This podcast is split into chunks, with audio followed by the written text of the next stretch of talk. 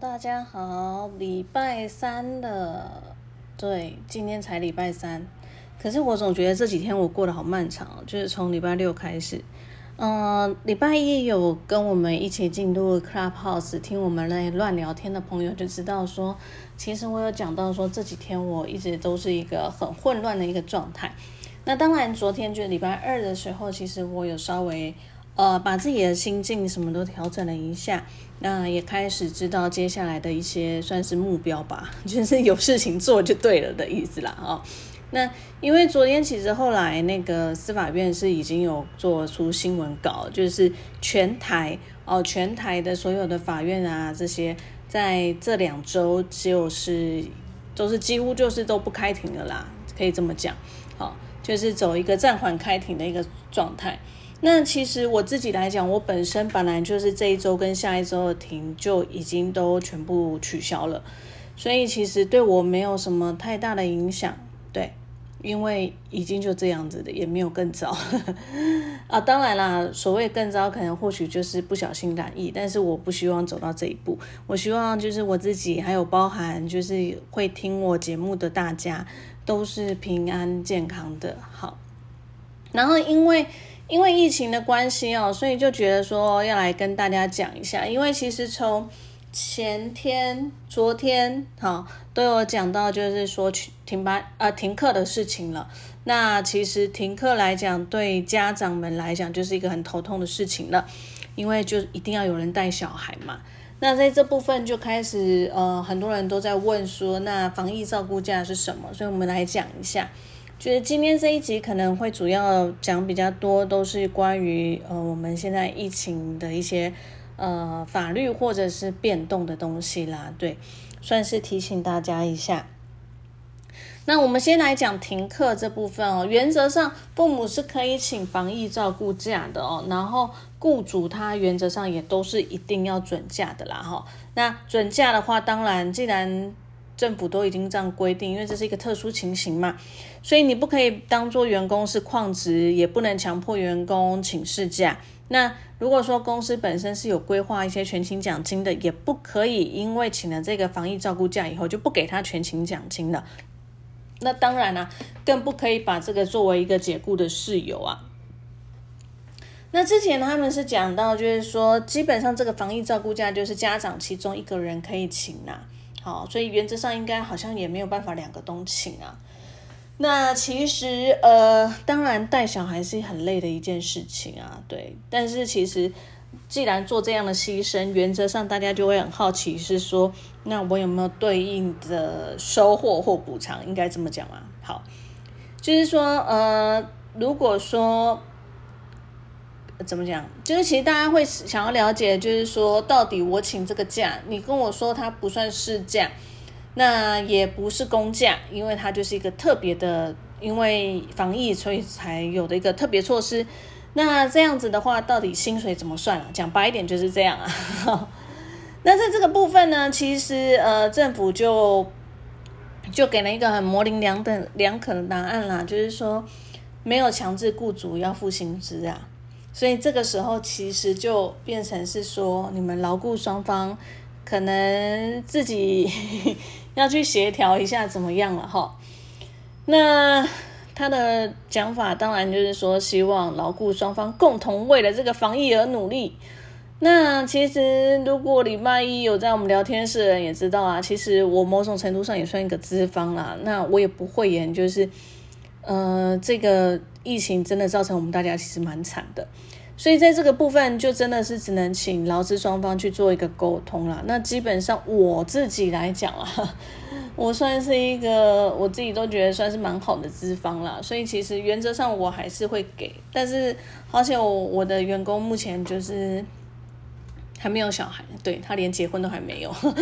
然后我现在是让他在居家办公啊，那其实。居家工作，我也不知道他做的怎么样，但是我陆续刚好也都有一些事情可以麻烦他做，所以好像他也不是真的很爽爽的在家就是了啦。好，那讲到这个，就是我们讲到的呃居家防疫的那个家庭照顾假的部分啦。那其实呃，呃，如果说你们公司本身就有一些相关的一些假可以实行的话，其实呃，就是你可以自己去选择啦。但当然，原则上这个家庭照顾假听起来好像比较好，就是呃，也不会扣你的奖金或是什么的话。当然，原则上我自己的立场还是会会比较建议是走这个。那如果说雇主哦之后呢有扣你的全勤奖金，或是要求你要用特休或事假的方式，这些哈，这个之后都是可以去做检举的哦，那个都会被公司这边来讲都是会被处罚的哦。所以这个部分是你们的权益，但是我觉得就是大家也要留意啦，因为毕竟你会发现你的全勤奖金被扣什么的，这些都可能是已经年底的时候，就是蛮久以后了，所以。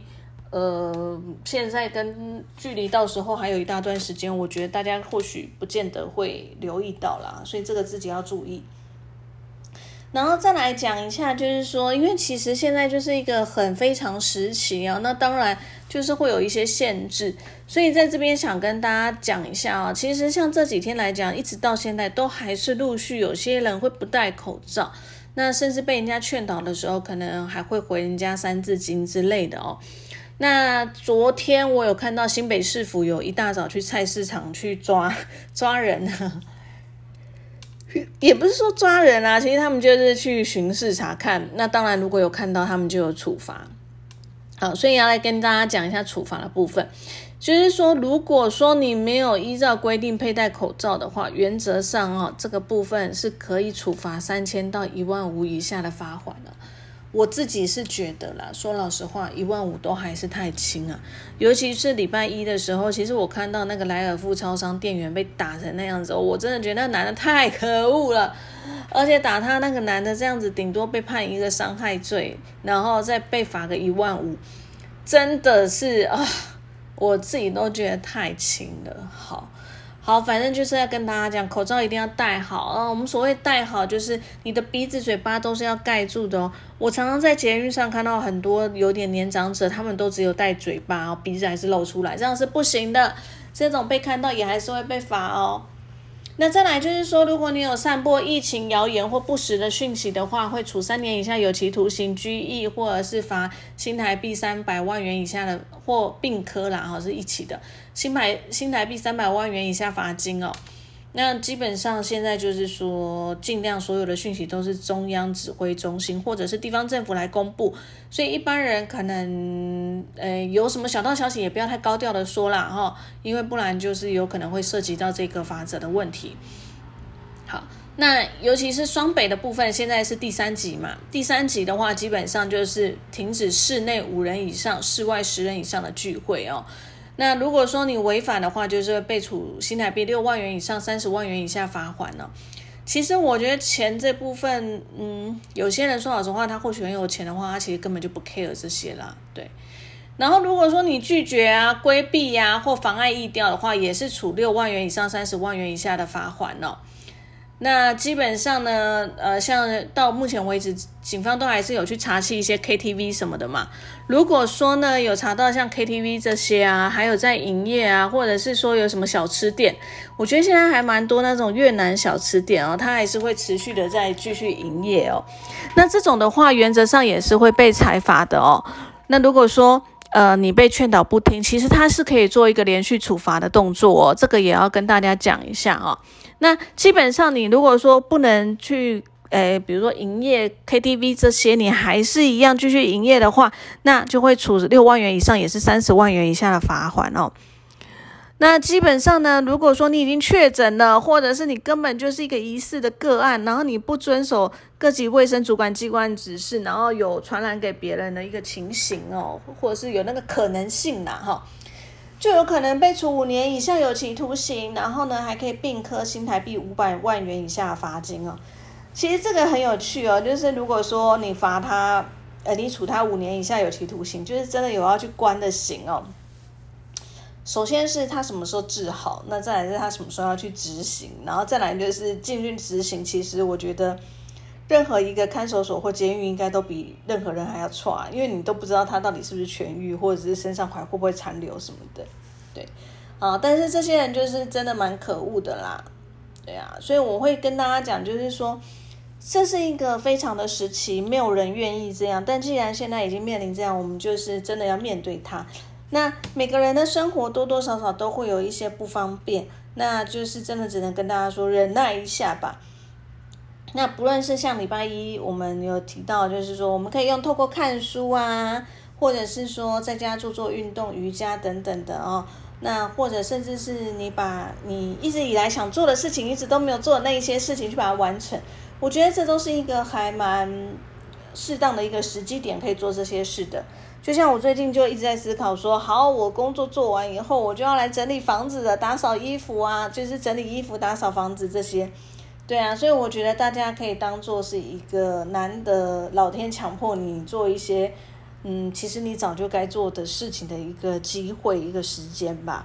好，我们大家一样还是不要太悲观了，因为其实，嗯，陆续陆续的状况似乎都有。渐渐的走上原本应该要走回的轨道了，所以不要太紧张，但是不要太紧张的同时，也不要太轻忽哦。真的，口罩请戴好，然后三不五时就是喷一下酒精啊，然后要记得勤洗手，回到家就去洗澡，或者是换掉全身衣物哦。那我们会照顾好自己的，我们每一个人把自己照顾好，其实就是一个最好的防疫的方式了，因为。现在我们的敌人其实我们看不到啦，对呀，那人不要做的太可恶，因为我真的觉得好多人不戴口罩，人真的好可恶哦。对，不要做那个可恶的人，不要让人家讨厌。现在想要诅咒他们得得疫情还不能嘞，因为就很怕他又拿出去散播，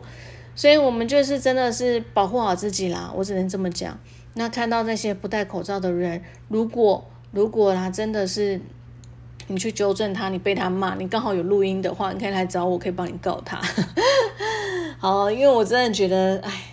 大家要共体时间呐，我只能这样讲。好啦，那希望说下一个礼拜我们大家可以更好，那或许就不会再继续被关在家里之类的，那心情上大家也会比较开心一点的吧。好啊，那我们就下个礼拜再见喽！希望下个礼拜的内容我们可以稍微是轻松活泼，有分享好东西的一个可能性。就这样喽，拜拜。